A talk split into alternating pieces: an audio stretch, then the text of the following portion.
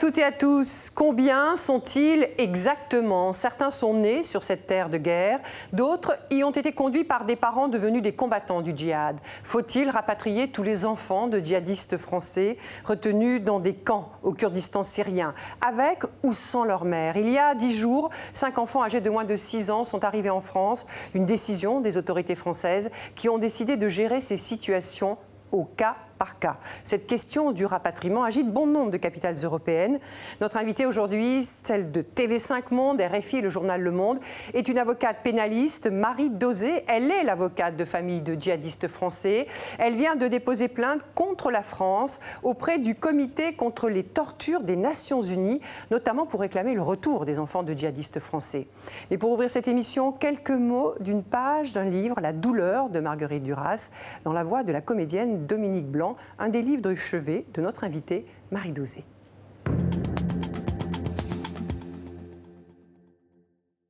La douleur est une des choses les plus importantes de ma vie. Le mot écrit ne conviendrait pas. Je me suis trouvée devant des pages régulièrement pleines d'une petite écriture extraordinairement régulière et calme. Je me suis trouvée devant un désordre phénoménal de la pensée et du sentiment auquel je n'ai pas osé toucher, et au regard de quoi la littérature m'a fait honte. Bonjour Marie Dosé. Bonjour. Pourquoi ce livre est-il l'un de vos préférés? Euh, Il raconte juste en quelques mots euh, l'histoire d'une femme qui s'appelle Marguerite, c'est un peu l'histoire de Marguerite Duras, hein, euh, qui part à la recherche de son mari en 1944. Il est écrivain, résistant, et il vient d'être arrêté. C'est surtout le personnage de Robert Antelme qui m'a bouleversée dans ce livre. Et cette, cette faculté qu'il avait, je crois que c'est ce qu'elle écrit, de n'accuser personne, sauf les gouvernements qui sont de passage dans l'histoire des peuples.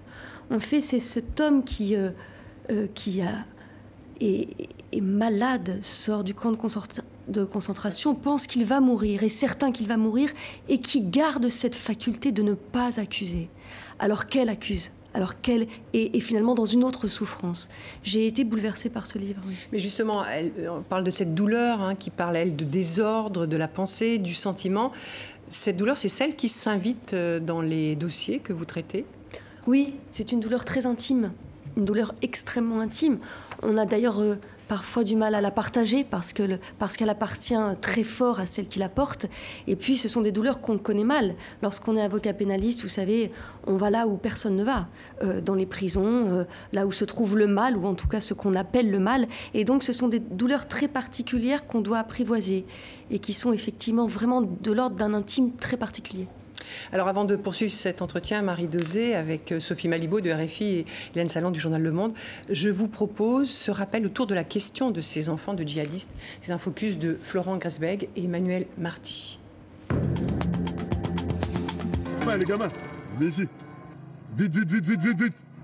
Que sont devenus ces deux enfants français apostrophés et filmés par un cadre de l'État islamique à Raqqa il y a quatre ans? Sont-ils morts? Font-ils partie des derniers combattants Sont-ils dans un camp de réfugiés dans l'attente d'un éventuel retour en France Dis un message pour ceux qui sont en France. Ici, on est des moudjahids, on est en Syrie. On est à Raqqa ici, c'est la guerre ici. Pendant de longues années, des enfants nés en France ou sur place, dans des camps de Daesh, ont vécu la guerre, les entraînements, les jeux de mort, les simulacres d'exécution. Un ancien djihadiste a parlé d'entraînement aux missions suicides en vue d'attentats en France. Alors que faire de ces enfants? Ceux qui sont encore aux mains des djihadistes dans la dernière poche de résistance ou ceux qui sont coincés dans les camps improvisés, seuls ou accompagnés, doivent-ils automatiquement revenir? Les mères de ces enfants euh, qui sont là-bas en Syrie, leur unique objectif, c'est d'en faire de futurs djihadistes, de futurs moudjahidines. La perte de repères est, totale, euh, le rapport à la violence est, complètement euh, banalisé, démystifié. Il y a une semaine, la question du retour des enfants était une nouvelle fois posée lors d'une audition à l'Assemblée nationale. C'est vraiment au compte-goutte et pour l'instant, ces enfants sont, euh, avec leur mère, euh, détenus par euh, les forces démocratiques syriennes pour la plupart d'entre eux. Un compte-goutte, un cas par cas qui désespère des familles en France, les grands-parents notamment, enfin ceux qui ont des nouvelles. Si M. Macron était là, présent devant moi, je lui dirais bah écoutez, fait un effort. Je, suis une grand-mère. J'aimerais revoir mes, mes petits-enfants. La France n'est pas la seule à être confrontée à ce débat. Il y a trois mois, une décision de la justice belge s'opposant au gouvernement ordonnait le retour au pays de six enfants. Décision fondée, selon le juge, sur les droits de l'enfant et le droit qu'a, en principe, toute personne de vivre dans l'État dont elle a la nationalité. Mais la Convention internationale des droits de l'enfant, adoptée par les Nations Unies, et les grands principes ne pèsent pas lourd face à l'opinion publique. Selon un sondage publié par de grands médias français, 7 Français sur 10 se déclarent contre toute idée de retour. Amy, citoyenne canadienne, a suivi son mari jusqu'en Syrie où il a récemment trouvé la mort. Elle connaît les réticences de son gouvernement concernant le retour des djihadistes et de leurs enfants, mais... Ils sont si jeunes. Peut-être ne se souviendront-ils de rien de tout ça. Entre l'obligation de sécurité, le dédale juridique et le devoir humanitaire, l'équation semble décidément difficile à résoudre. Euh, Marie Dezé, euh, combien d'enfants euh, de djihadistes français sont aujourd'hui dans des camps au Kurdistan irakien? Est-ce que vous pouvez nous donner un nombre précis? Hein? Il y a eu des, des nombres qui ont circulé, une centaine, mais est-ce que vous, vous avez un nombre? Alors moi, j'ai eu connaissance d'un nombre, effectivement, c'était une actualisation au 6 mars.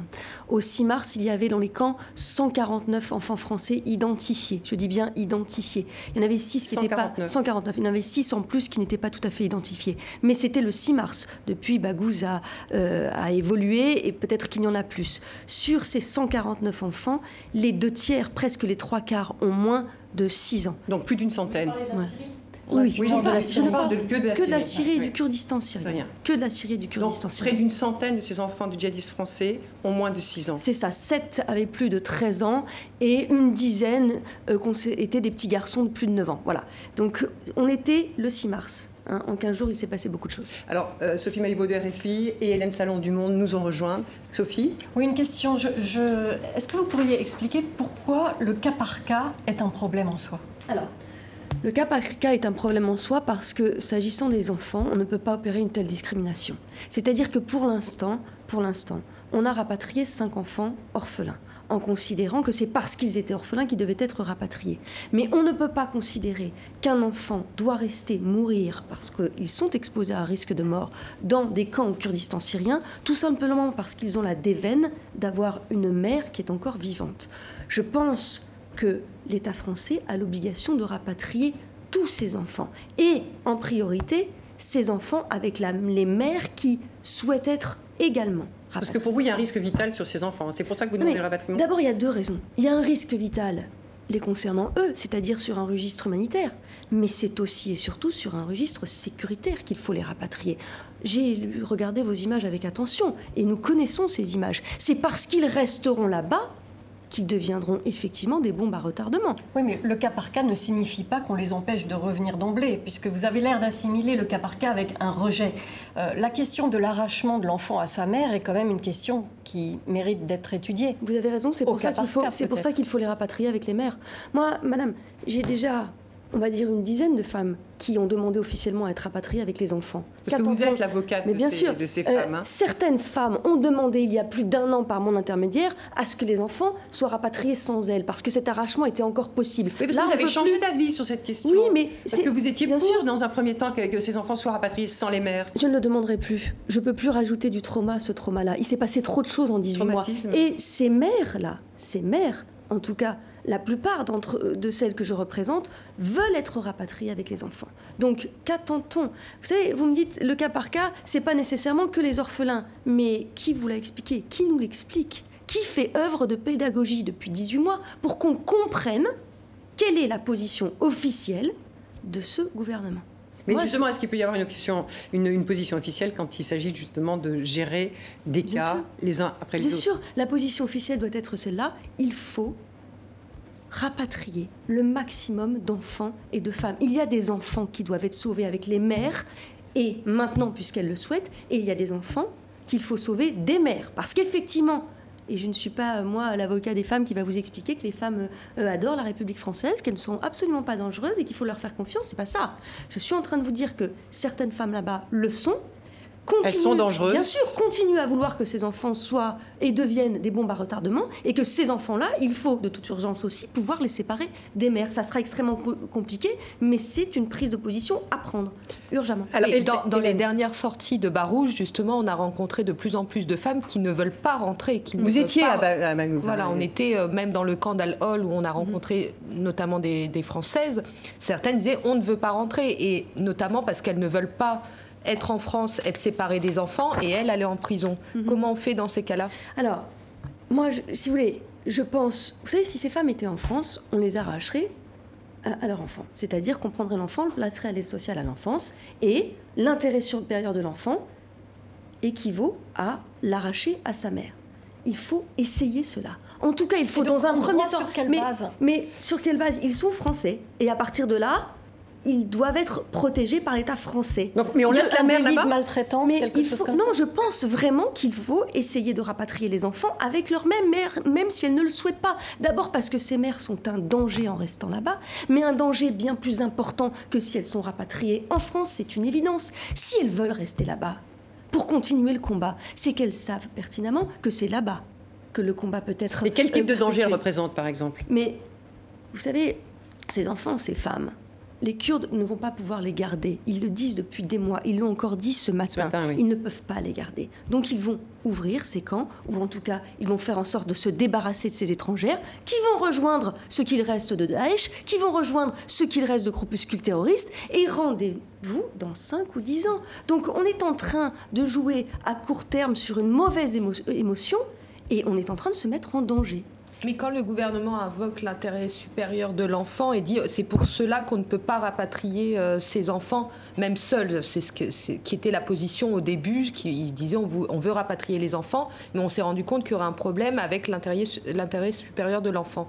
C'est c'est réel. Qui est de ne pas séparer des, des, des- mères. de ne pas séparer. Non mais cette, cette idée du gouvernement français de, de on, ne peut pas, sé- on ne peut pas rapatrier les enfants parce qu'on ne peut pas les séparer des mères et les mères ne veulent pas être rapatriées. D'abord c'est faux. J'aimerais tout de même vous dire que... Non, il y en a qui veulent pas Mais bien sûr qu'il y en a, mais au moins rapatrions déjà les enfants avec les mères qui le souhaitent. Et ça, ça fait des, des, des, des mois, et pour, pour certaines d'entre elles plus d'une année, que ces femmes-là attendent le rapatriement. Donc au moins, si cette position euh, la plus claire est celle-là, qu'ils rapatrient ces enfants avec ces mères. Ensuite, pour celles qui ne le veulent pas, je considère, moi, qu'il faut les rapatrier tout de même. Parce que leur obéir, c'est fabriquer sur mesure du terrorisme. Leur obéir, c'est justement aller dans leur sens et faire en sorte que de là-bas, un jour, eh bien, leur acte euh, se propage chez nous. Donc je pense vraiment que, encore une fois, vous savez, moi, je défends quelqu'un qui a été condamné à 30 ans de réclusion criminelle par défaut. Cette femme, il Qui est là-bas un Bien sûr, qui est là-bas avec ses enfants. Dans ce Il camp faut de- qu'elle rentre. Et elle sait très bien ce qui l'attend, c'est 30 ans de réclusion criminelle. Euh, en Irak, le maximum, la peine, c'est 20 ans. D'accord? Donc, il faut qu'elle rentre avec ses enfants, qu'elle soit judiciarisée en France, qu'on lui notifie ce mandat d'arrêt international, et puis qu'elle soit rejugée. Mais en tout état de cause, les laisser là-bas, c'est un danger pour nous tous. Toutes ces femmes sont connues de la justice française. Bien sûr. Qui sont, c'est les- Évidemment, et la, plus, et la, et la grande majorité euh, est sous le coup d'un- mandat d'arrêt international. Qu'est-ce qu'on peut attendre de la judiciarisation de ces femmes euh, Non. C'est pas la- l'abandon de leurs croyances, euh, par exemple Non, mais d'abord, la judiciarisation, c'est une protection. Mise en examen, placement en détention provisoire, Fleury-Mérogis. Vous avez tout de même compris La que ça, prison. voilà, vous avez tout de même compris que s'agissant des femmes, il y a quand même eu un basculement euh, depuis 2016. Parce qu'on on a eu un mauvais regard sur ces femmes. Oui, alors avant 2016, il faut rappeler, c'est la, la tentative d'attentat euh, devant Notre-Dame de Paris Voilà. par euh, des femmes. perpétrée par des femmes. C'était la première fois C'était la des première. femmes Et c'est vrai qu'il y a eu un changement de regard sur ces femmes. On les a longtemps considérées comme euh, des, des victimes d'une emprise de l'État islamique. Certaines le sont d'ailleurs. N'oublions pas que des femmes ont fui l'État islamique et ont réussi à rejoindre la Turquie puis la France et ont été judiciarisées en France. Elles sont 74, ça c'est les chiffres du 1er octobre 2018, à avoir réussi à rejoindre la France parce qu'elles fuyaient l'État islamique en se disant non seulement on s'est trompé, ils sont dingues, mais on veut sauver nos enfants. Bon, mais euh, Et elles étaient en liberté conditionnelle en arrivant en France. hein, pour, euh, Certaines la- ont été la- incarcérées. Oui, pour la et d'autres, ah, voilà. oui. La moitié de celles-ci, et c'est intéressant d'ailleurs, la moitié de celles-ci n'ont pas été judiciarisées. Pourquoi? Parce que, et j'en reviens à votre question de tout à l'heure, à ce moment-là, on avait effectivement un regard euh, très indulgent s'agissant de ces femmes qu'on considérait plutôt comme des victimes d'une emprise. Et puis, et puis, et heureusement, Et heureusement, ce regard a changé. On sait aujourd'hui qu'elles ont toute leur place dans l'organisation de l'État islamique pour le peupler euh, en euh, donnant Faisant des naissance à des enfants, mais aussi sur un point de vue idé- idéologique. L'embrigadement, euh, le, le recrutement. Le recrutement. Mm. Et donc, la France sait désormais comment les traiter judiciairement. Mais, euh, alors les détracteurs du retour de ces femmes euh, arguent qu'on n'a souvent pas les preuves pour construire un, do- un dossier solide qui permettra de les condamner. Ah, mais c'est, voyez-vous, c'est toute la, c'est toute, c'est toute la, la facilité euh, de l'association de malfaiteurs. L'association de malfaiteurs, c'est justement une infraction qui permet de condamner lourdement sans avoir la preuve matérielle d'un acte ou de la commission d'un acte. Le simple fait d'aller en Syrie, c'est se rendre coupable d'association de malfaiteurs. Donc il faut les judiciariser et ce n'est pas diffi- di- difficile de les déclarer coupables de ce chef-là, association de malfaiteurs à caractère terroriste, et puis de surcroît, une fois qu'elles seront incarcérées, il faut multiplier les quartiers d'évaluation de la radicalisation comme cela est en train de se faire pour les hommes. Ces quartiers d'évaluation de la radicalisation puis de prise en charge de la radicalisation doivent être efficients le plus rapidement Mais pour les femmes. déjà, il y a Bien une sûr, solution qui est mise en avant par certains, qui serait euh, la constitution de tribunaux internationaux, Mhm. quand même dans cette région, à proximité de là où les crimes ont été commis, comme euh, euh, certains pays. On peut parler du Cambodge, on peut parler du Rwanda, quelquefois. Donc euh, des, des structures internationales euh, vraiment constituées spécifiquement pour, pour juger ces crimes-là. Oui, mais c'est trop tard. Cette question, elle se pose depuis euh, des mois et des années. Maintenant, on est acculé à faire quelque chose tout de suite pour notre sécurité, à faire quelque chose tout de suite. Et il y a deux compétences. Et encore, je ne suis pas tout à fait d'accord. Il y a effectivement la compétence nationale. La France est compétente pour les juger tous et toutes, tout simplement parce que l'infraction commence en France. Ils partent là-bas, l'association de malfaiteurs commence ici. Donc la France est compétente. Lorsqu'on nous parle de la compétence irakienne, parce que cette petite musique quand même résonne de plus en plus et de façon de plus en plus prégnante, la compétence irakienne, attention, elles n'ont pas toutes mis un pied en Irak. Le gros, le, le gros de, de- de la contingence des personnes parties là-bas, c'est Raqqa, c'est Oui, pas l'Irak. le, le califat, Donc- il était à cheval sur la Syrie oui, mais quand bien même, mais quand Oui, bien même, il va falloir même les- à un moment donné rattacher la compétence territoriale de l'Irak à quelque chose. qui ont été Voilà. euh, commis. Mais euh, on parle des femmes, mais j'aimerais revenir un instant sur les enfants. Vous Mhm. avez dit ils sont majoritairement euh, plus d'une centaine de moins de 6 ans, etc. Mhm. Mais il y en a quelques-uns, euh, une dizaine, euh, pour certains qui ont plus de 9 ans, d'autres qui ont plus de 13 ans. Quel est leur statut de ces enfants? Parce que eux ont pu être dogmatisés, ils ont pu participer à des entraînements. on ne sait pas exactement ce qu'ils ont pu faire, s'ils ont combattu, s'ils ont commis des délits extrêmement graves. Ce sont des enfants soldats? Alors, les enfants soldats, ce que l'on sait, en tout cas ce que l'on croit savoir, et tant, qu'on ne judiciarisera pas ces femmes et ces hommes, ou en tout cas ces femmes et ces enfants, on ne saura pas très bien non plus à qui et à quoi on a affaire. Mais c'est une autre, problématique. Euh, il semblerait qu'à partir de 9 ans, certains enfants euh, aient été dans des camps. On ne sait pas si ça concerne les enfants euh, de femmes françaises. On n'en sait absolument rien. S'agissant pour l'instant des chiffres que je vous ai donnés, euh, au 6 mars 2019, 10 enfants garçons avaient plus de 9 ans. Donc auraient été susceptibles peut-être d'avoir été dans ces camps, mais nous n'en savons rien. Et aux yeux du droit, qu'est-ce que ça change? Alors aux yeux du droit, la responsabilité pénale en France n'a pas d'âge. C'est-à-dire qu'un enfant peut être déclaré responsable pénalement à n'importe quel âge. Ce qui différencie l'enfant de l'adulte, c'est le discernement. Et encore, hein, euh, un adulte, quand il a perdu son discernement, n'est pas responsable de ses actes. Mais voilà. Donc, on va rechercher si l'enfant était capable de discernement au moment euh, de l'infraction commise. D'accord? S'agissant des enfants, pour les enfants de moins de 10 ans, il y a des mesures éducatives. Pour les enfants de plus de 10 ans, il y a des sanctions éducatives. Ça peut être les quartiers euh, fermés, euh, les centres d'éducation fermés, pardon, la, li- la liberté surveillée, euh, des injonctions de soins, des choses comme ça. Et puis ensuite, pour les plus de 13 ans, là, on est effectivement sur l'excuse de minorité, mais la responsabilité pénale avec une possibilité d'incarcérer l'enfant. Parce qu'ils peuvent, est-ce qu'ils peuvent être jugés, ces enfants? Est-ce que sont- pour vous, ce sont avant tout des victimes? Ou est-ce qu'ils ils peuvent être jugés? Parce qu'à partir de 13 ans, un enfant peut être jugé finalement. Mais un enfant peut être jugé à partir de 13 ans. hein. On a en France juge des enfants et tribunal pour enfants. Mais est-ce qu'il faut les juger, ces enfants? Mais tout dépendra de leur âge et de ce, de ce qu'ils ont fait. On ne va pas éval- évaluer la dangerosité de ces enfants, ou en tout cas on ne saura jamais ce qu'ils ont vécu et ce qu'ils sont capables d'être, d'avoir été ou de devenir, tant qu'ils seront là-bas. C'est ça la difficulté. C'est qu'en les laissant là-bas, assurément, assurément, oui, euh, ils deviendront euh, des bombes à retardement, euh, comme le disait François Molins. Mais c'est parce qu'il Il est revenu sur ses propos, François. Oui, je sais, il les regrette beaucoup, et il peut les regretter, c'est vrai. les enfants français sont un nombre assez faible. Des enfants étrangers dans cette situation, dans des conditions déplorables, dans ces camps Mhm. dans le nord de la Syrie, il y en aurait plus de 3000. Est-ce que ça a du sens d'avoir une solution française et puis une autre solution dans d'autres pays euh. Alors la Belgique avait demandé une position commune de l'Europe, hein, euh, et puis finalement, euh, non, l'Europe a considéré que chaque pays devait gérer cette difficulté seul. La Belgique est obligée, par exemple, je reprends quelques exemples, c'est intéressant au niveau européen, la Belgique est obligée d'avancer un petit peu institutionnellement. D'abord, le délégué euh, euh, des droits euh, de l'enfant a condamné le fait que la Belgique ne refuse de rapatrier. Ensuite, on a un juge, un juge, un magistrat, qui a contraint la France à rapatrier, la, la, Belgique, pardon, à rapatrier ses enfants. La Suède vient d'annoncer qu'elle aller rapatrier ses ressortissants, la Suède, enfin un pays européen.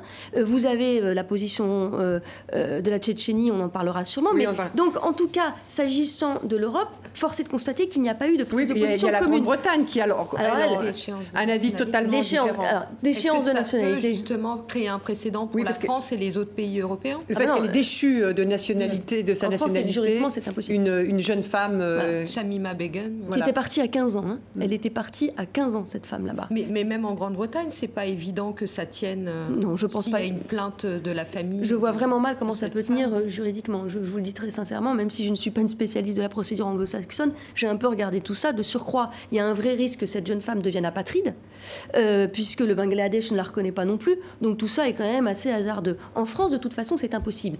C'est tout. C'est comme ça. Il n'y a plus de débat à avoir il n'y a pas de déchéance de nationalité. Donc ils sont français, donc on doit prendre nos responsabilités. Par rapport à eux, mais par rapport à nous surtout. Par rapport à nous. Moi, je suis désolée, mais dans ce débat, c'est pas que l'avocate qui parle. Vraiment. Je, suis aussi là une citoyenne et sur un, sur un volet sécuritaire, je pense, je suis persuadée que ce rapatriement doit être bénéfique. Est-ce que, alors il y a le temps de la justice, et comme vous dites justement, vous n'êtes pas uniquement euh, avocate, qu'est-ce que vous pensez du, du temps humanitaire? Parce que peut-être mm. que le temps que les choses se mettent en place et que euh, évite, éventuellement le, le, les cas soient étudiés, est-ce que euh, le, le, grand problème, c'est pas justement leurs conditions sanitaires absolument déplorables? Mm. Est-ce que dans un premier temps, il ne devrait pas y avoir une urgence à ce que ces camps euh, soient mieux tenus et on ne devrait pas je y collaborer? extrêmement inquiète parce qu'il se trouve que je suis en relation avec certaines d'entre elles, donc euh, avec des témoignages directs, c'est une catastrophe. On est passé de 10 000 à 74 000 personnes dans le camp à Lol. Enfin, c'est la ville de dans Calais, en fait. Euh, euh, ouais, c'est le camp, c'est la ville de Calais. Vous vous rendez compte En trois mois, en trois mois. Donc les problèmes de dysenterie, les enfants qui jouent dans la boue et les excréments, euh, les épidémies de choléra qui commencent à arriver, et puis, et puis la faim pour certains d'entre eux, la maladie. Ils arrivent de Bagous complètement traumatisés. C'était le dernier territoire hein, de, du groupe État islamique Exactement. en Syrie, qui est tombé euh, d'ailleurs mmh. hier. Bien sûr. Donc il y aurait effectivement... Euh, des choses à faire sur un point de vue strictement humanitaire de là-bas, mais Médecins du Monde euh, ne peut pas y être, Médecins sans frontières non plus. Donc l'urgence, c'est de les rapatrier. L'urgence, c'est de les sauver de ce camp. Les Kurdes, la, la, déclaration des Kurdes ce matin, elle est très claire. Hein. Nous détenons des centaines de combattants, d'enfants et de femmes de l'État islamique venant de 54 pays qui sont une charge pour nous et qui représentent un danger sérieux pour nous et la communauté internationale. Si ces enfants ne sont pas rééduqués, réintégrés à leur pays d'origine, ils vont devenir de potentiels terroristes. Ce n'est pas moi qui le dis, ce sont les Kurdes. Mais c'est pas la première fois qu'ils le disent. Bien Hélène. sûr. D'ailleurs, au Kurdistan euh, syrien, il n'y a pas de juridiction réellement pour les juger, mais en Irak, il y a une juridiction. Euh, ils, ils, aimeraient, enfin les autorités irakiennes aimeraient pouvoir juger ceux qui, euh, qui ont commis des crimes en Irak. Pourquoi pas?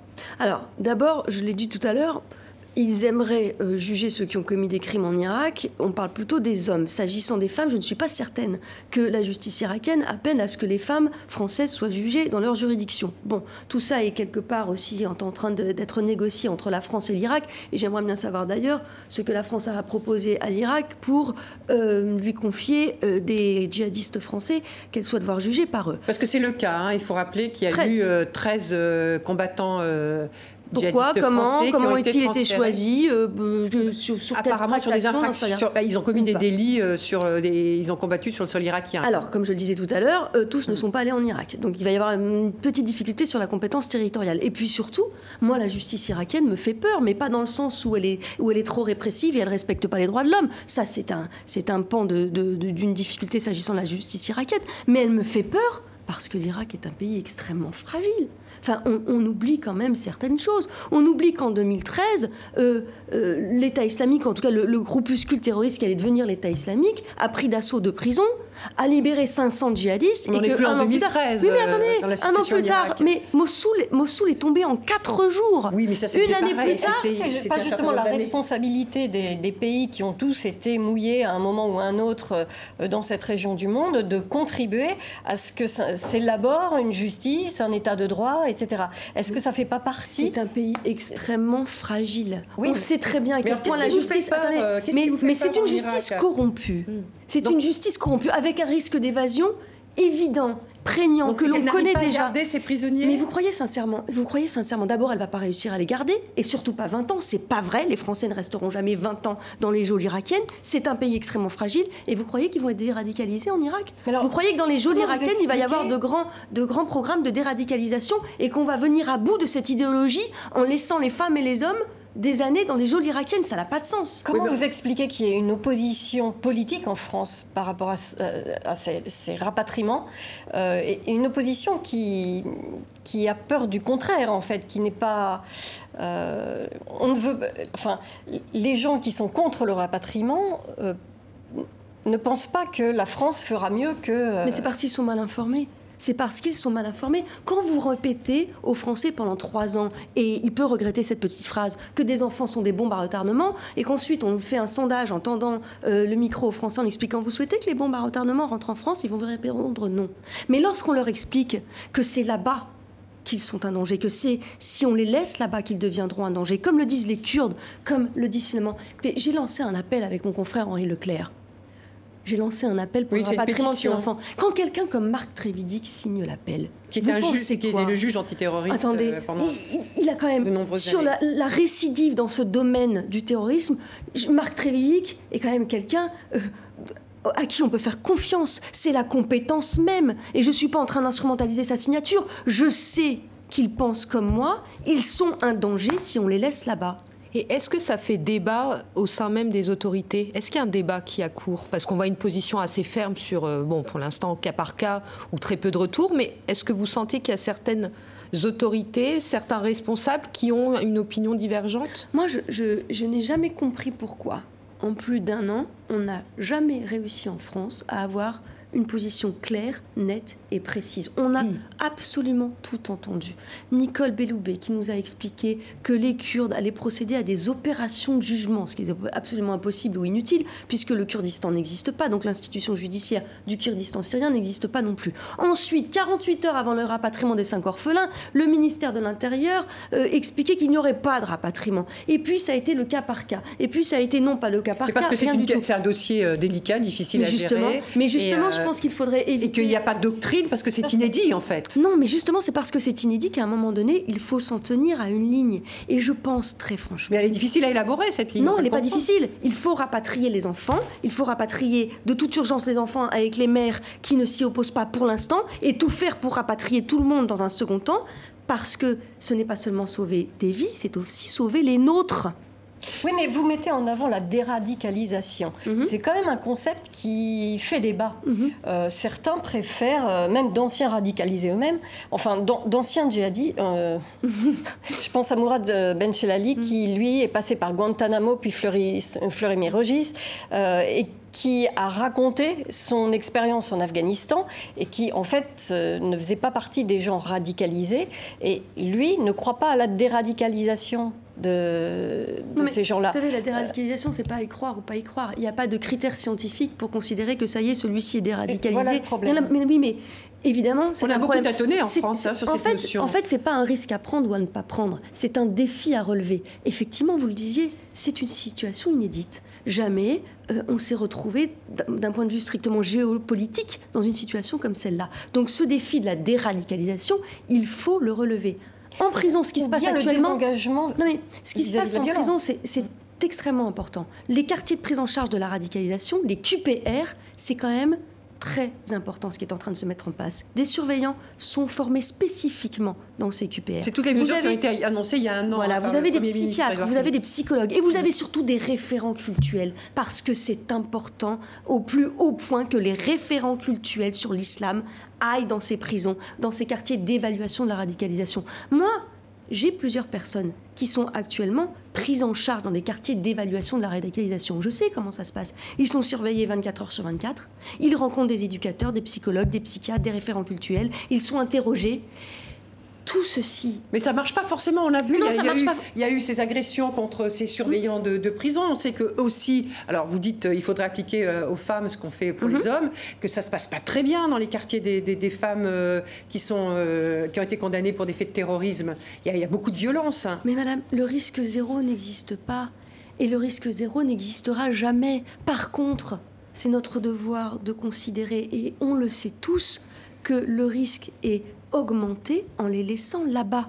Donc qu'il y ait des améliorations euh, à réaliser en France, qu'il y ait des moyens peut-être insuffisants, mais là-bas, en tout cas, c'est une catastrophe pour notre sécurité. J'ai- Mais La- est-ce qu'on la peut lenteur lenteur actuelle, est-ce qu'elle vient pas, pardon, de, de- de ce problème de moyens tout de même Ah Parce qu'on explique par exemple que les fichiers S, on a du mal à les surveiller parce qu'il faut tellement de personnes par, euh, à chaque euh, personne fichée pour euh, que la surveillance soit effective. Vous savez, l'administration pénitentiaire, c'est une administration, et à juste titre, qui a vraiment l'habitude de pleurer sur son sort. Eh bien, s'agissant, et d'ailleurs c'est dans le journal Le Monde euh, que j'ai lu cet article très intéressant, s'agissant du retour des djihadistes, elle dit, non mais attendez, il n'y a aucun problème, on est à 70 600 détenus. Les QPR ouvrent un à Aix bientôt, un à la Maison d'arrêt de la Santé, et celui à Lille, euh, c'est plutôt, euh, plutôt bien structuré désormais. QPR, c'est ces quartiers, quartiers de prise en charge de la radicalisation. Radicalisation. Même l'administration pénitentiaire dit on est prêt. Les institutions sont prêtes. L'ASE est prête. L'aide sociale à l'enfance de Seine-Saint-Denis, qui a accueilli les 84 enfants qui sont euh, retournés en France depuis le début de la guerre, elle dit mais nous, on est prêt. Institutionnellement, on, on est prêt. C'est politiquement. C'est la décision politique qui manque. Et j'ai très peur, je vous le dis franchement, que ce soit plus une décision de politique politicienne qu'une décision Mais. Marie. Dosé, on voit bien qu'on est au début d'un processus euh, euh, de, de déradicalisation avec la création de ces quartiers, Mhm. l'évaluation de la dangerosité, l'isolement, etc. On est au tout début d'un processus Mhm. euh, inédit. Euh, faire rentrer des gens pour les judiciariser en France, vous augmentez le nombre de personnes dans les prisons.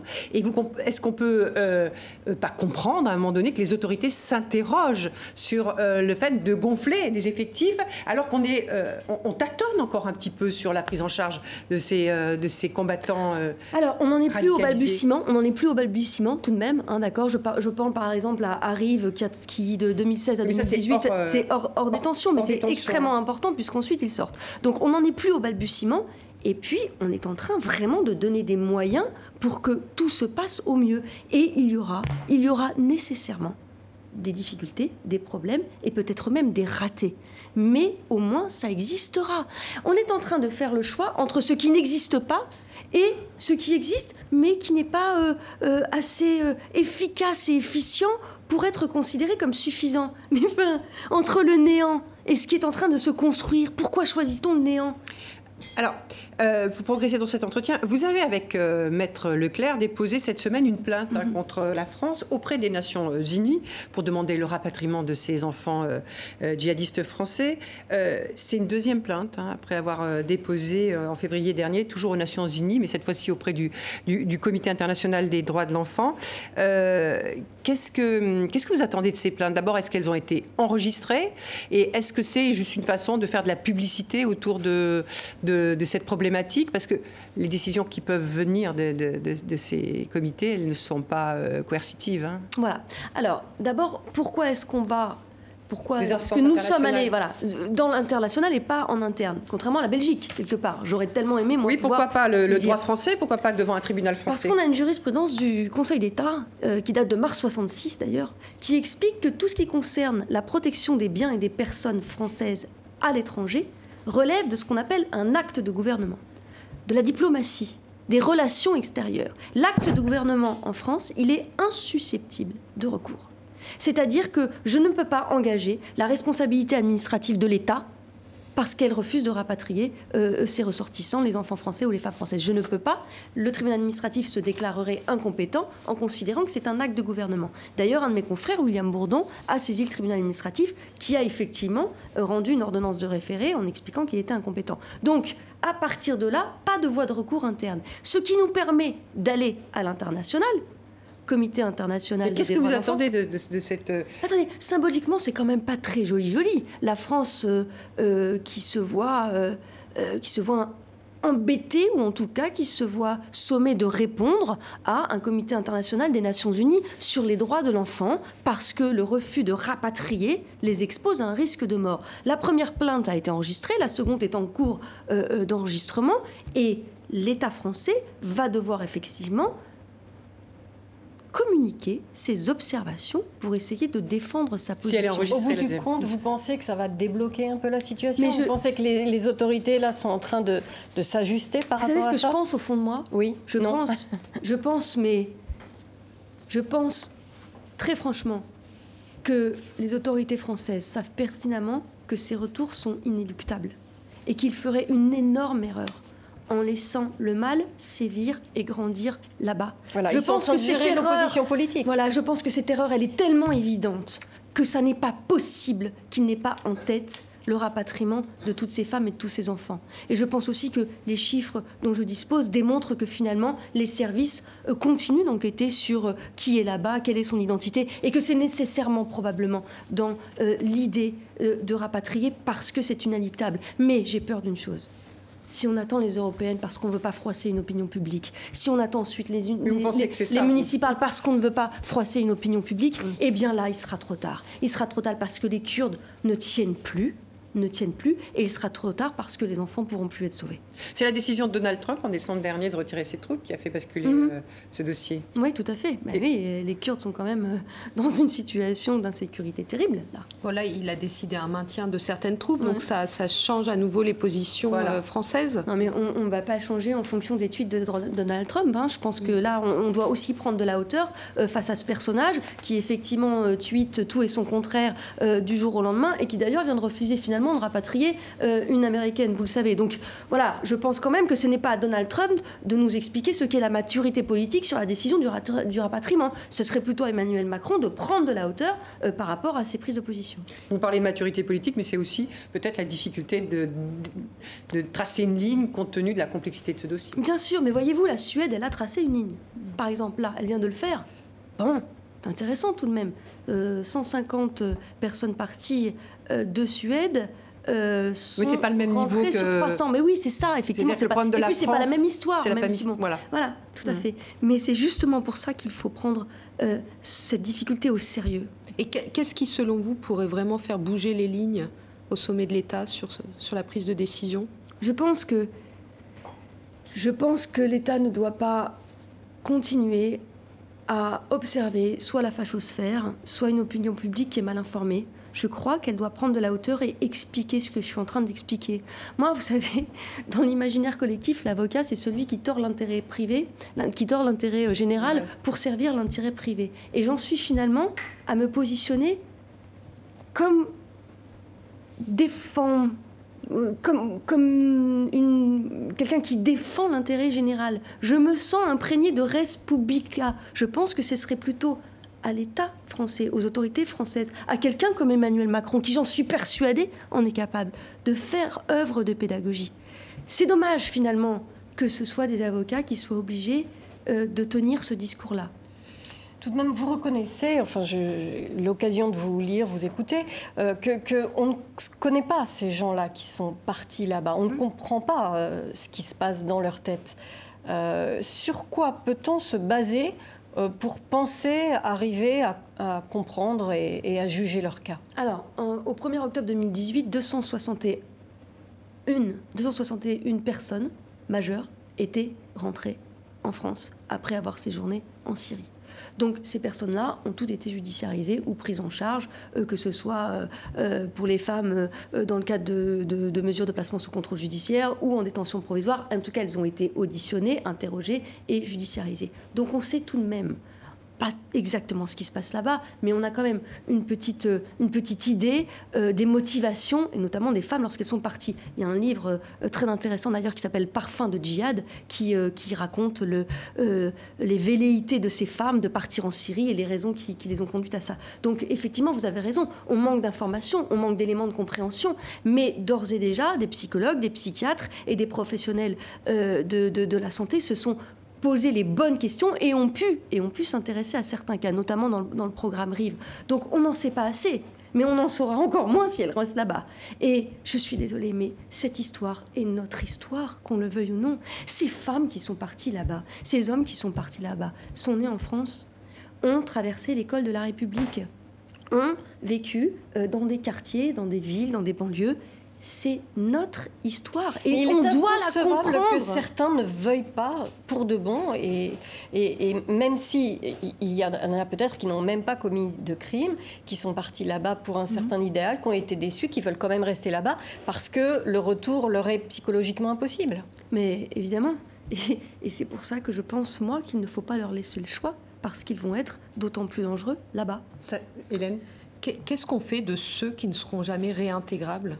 Qui n'auront pas la capacité euh, idéologique de changer, qui n'auront pas la volonté.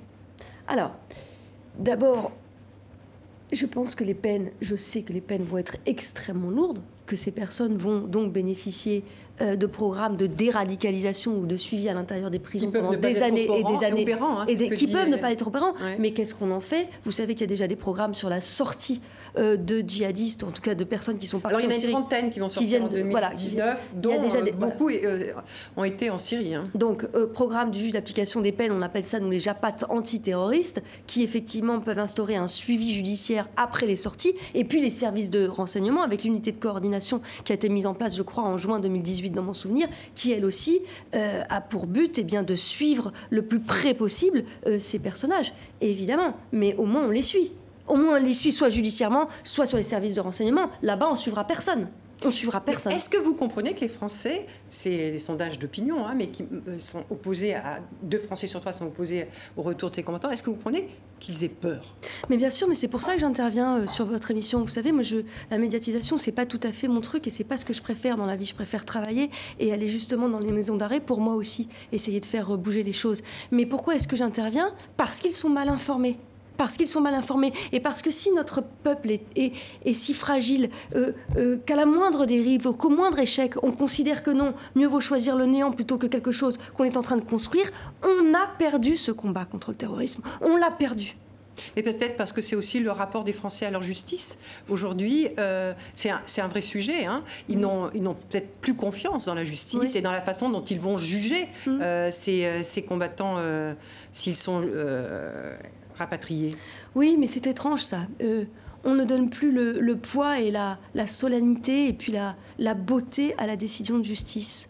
Elle ne nous convainc pas. Moi, je, défends certaines personnes. Quand il aura l'accès, c'est parce que, ou déclaré innocent, c'est parce que la justice n'a pas su le condamner. Et puis, euh, quand il est condamné, eh bien, euh, elle ne l'a pas condamné assez sévèrement. Moi, je crois qu'on a instrumentalisé même à des fins politiques, beaucoup trop la justice. Et qu'en réalité, il y a une cassure maintenant entre les justiciables et la justice. Et que faire œuvre de justice, ça n'est pas l'utiliser. On a beaucoup souffert d'une certaine droite qui a euh, euh, judiciarisé de façon transière les faits divers, qui, un fait divers, une loi, et qui, finalement, oui, a instrumentalisé. Vous êtes une avocate engagée à gauche. Vous, vous revendiquez cet engagement je suis, je suis une femme de gauche. Oui, je l'ai toujours été et je crois que je le resterai mais ça ne m'empêche pas de ne pas tomber dans un angélisme euh, navrant. C'est pas ça.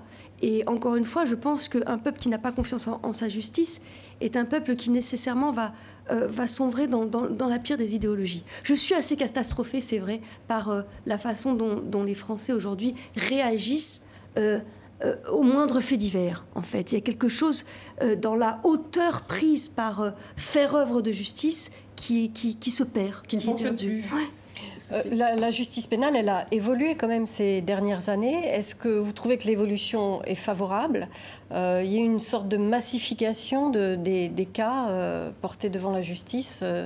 Est-ce que vous pensez que c'est une bonne chose La judiciarisation outrancière, je ne sais pas. Par exemple, vous savez, dans, certains domaines, je pense que euh, tout ce qui, toutes les infractions qui ont pu être créées autour du mouvement MeToo, sur le harcèlement de rue, des choses comme ça, non. Et puis j'ai déjà pris cette position de façon officielle. Je crois que judiciariser de façon outrancière des comportements, ça n'est pas nécessairement bon. Et c'est aussi pour ça que finalement... En matière de terrorisme. Ah, en matière de terrorisme. Euh, vous faites référence à quelle infraction qui jusque-là n'aurait pas été euh, judiciarisée? Parce qu'en matière de terrorisme, euh, l'association de malfaiteurs permet justement euh, de, rendre punissable euh, non pas le projet de partir, mais la simple velléité de partir. Non, mais il y a des gens qui partent. enfin, il. Il n'y a pas une présomption de culpabilité, là, à dire à partir du moment où vous partez, vous êtes forcément coupable de quelque chose. Oui, mais je ne vais, je vais, pas, je vais pas le regretter. Partir en Syrie, c'est décider de rejoindre euh, euh, une organisation terroriste. C'est Jean-Yves Le Drian qui le disait, ils ne partent pas faire du tourisme. Voilà, non mais évidemment. Alors après, soyons clairs, celles qui sont parties mineures, à qui, on, a, on a, à qui on a promis sur Internet euh, des enfants, un, toit et puis un gentil mari, je ne suis pas en train, attention, de dire que, que ce sont des pauvres victimes. Je suis en train de dire et qu'il ne faut pas oublier que certaines sont sous emprise et que l'État islamique a eu ce talent de fonctionner comme une secte et qu'il a su effectivement les prendre, les amener là-bas, d'où certaines qui se sont enfuies. Mais donc tout cela sera évalué en France sur la dangerosité, sur la réalité de l'adhésion à un projet ou tout simplement sur la faiblesse psychologique de certaines d'entre elles. C'est parce qu'elles seront rapatriées ici que l'on saura et que l'on comprendra. Et donc qu'on se prémunira un jour de tout ce qui nous arrive aujourd'hui. On arrive presque au terme de cette émission. Hélène, vous voulez... Non, je, voulais juste ajouter, par contre, il y a le risque, on sait que beaucoup ont intégré les éléments de langage que l'État mhm. islamique, on retrouve chez les Françaises euh, qui sortent de Barouz, le même discours mot pour mot. Donc elles sont préparées aussi. Il faut voir que l'organisation les a préparées à cette éventualité. Exactement. Et en les laissant là-bas, il y a deux clans, vous savez, dans les camps. Hein. Il y a deux clans. Je peux vous l'assurer, parce que j'en ai des témoignages directs de clans. Les femmes qui sont effectivement complètement endoctrinées sous, emprise, et puis celles qui veulent rentrer. On est en train d'enfermer, on est en train d'enfermer les femmes qui veulent rentrer dans une idéologie mortifère, parce que celle-ci commence à violenter et à menacer celles-là. Donc celles-là, il faut les sauver maintenant en les rapatriant avec leurs enfants. Il reste une minute. Je voudrais poser une dernière question, euh, Marie Dosé. Euh, la France a connu des attaques euh, terroristes très meurtrières, comme le, Bataclan. Est-ce que c'est facile de faire la part des choses quand on est avocate, de défendre des, familles, des femmes qui, ont, qui, soutenu et parfois même fait de la propagande ou recruté au sein de cette organisation du groupe État islamique? D'abord, je ne suis pas l'avocat de ces femmes, puisque je ne les ai jamais rencontrées. Moi, je serai leur avocate quand elles seront judiciarisées, ou pas d'ailleurs. Parce qu'être avocate. Vous êtes l'avocate des familles et des enfants. Voilà. 50 enfants, 25 familles. Voilà. Très euh, rapidement, il nous reste 30 secondes. Non, mais être avocat, c'est aller au parloir, c'est discuter, c'est comprendre, c'est se faire confiance ou pas, c'est se bagarrer très souvent, c'est obliger le justiciable à prendre conscience de ce qui se passe. Bref, c'est tout un travail. Tant qu'elles sont là-bas, je ne suis pas leur avocate. Écoutez, merci beaucoup euh, Marie Dosé. C'est la fin de cet entretien. Merci d'être venue sur ce plateau pour répondre à nos questions. Celle de Sophie Malibaud de RFI, d'Hélène Salon du journal Le Monde. Merci à Anne-Sophie Pierry et Carla Boy pour la préparation de cette émission et à notre réalisateur euh, Philippe Sommet. Merci à vous tous pour votre fidélité. Je vous donne, euh, nous vous donnons rendez-vous ici la semaine prochaine pour un nouveau numéro d'International. À très vite. Música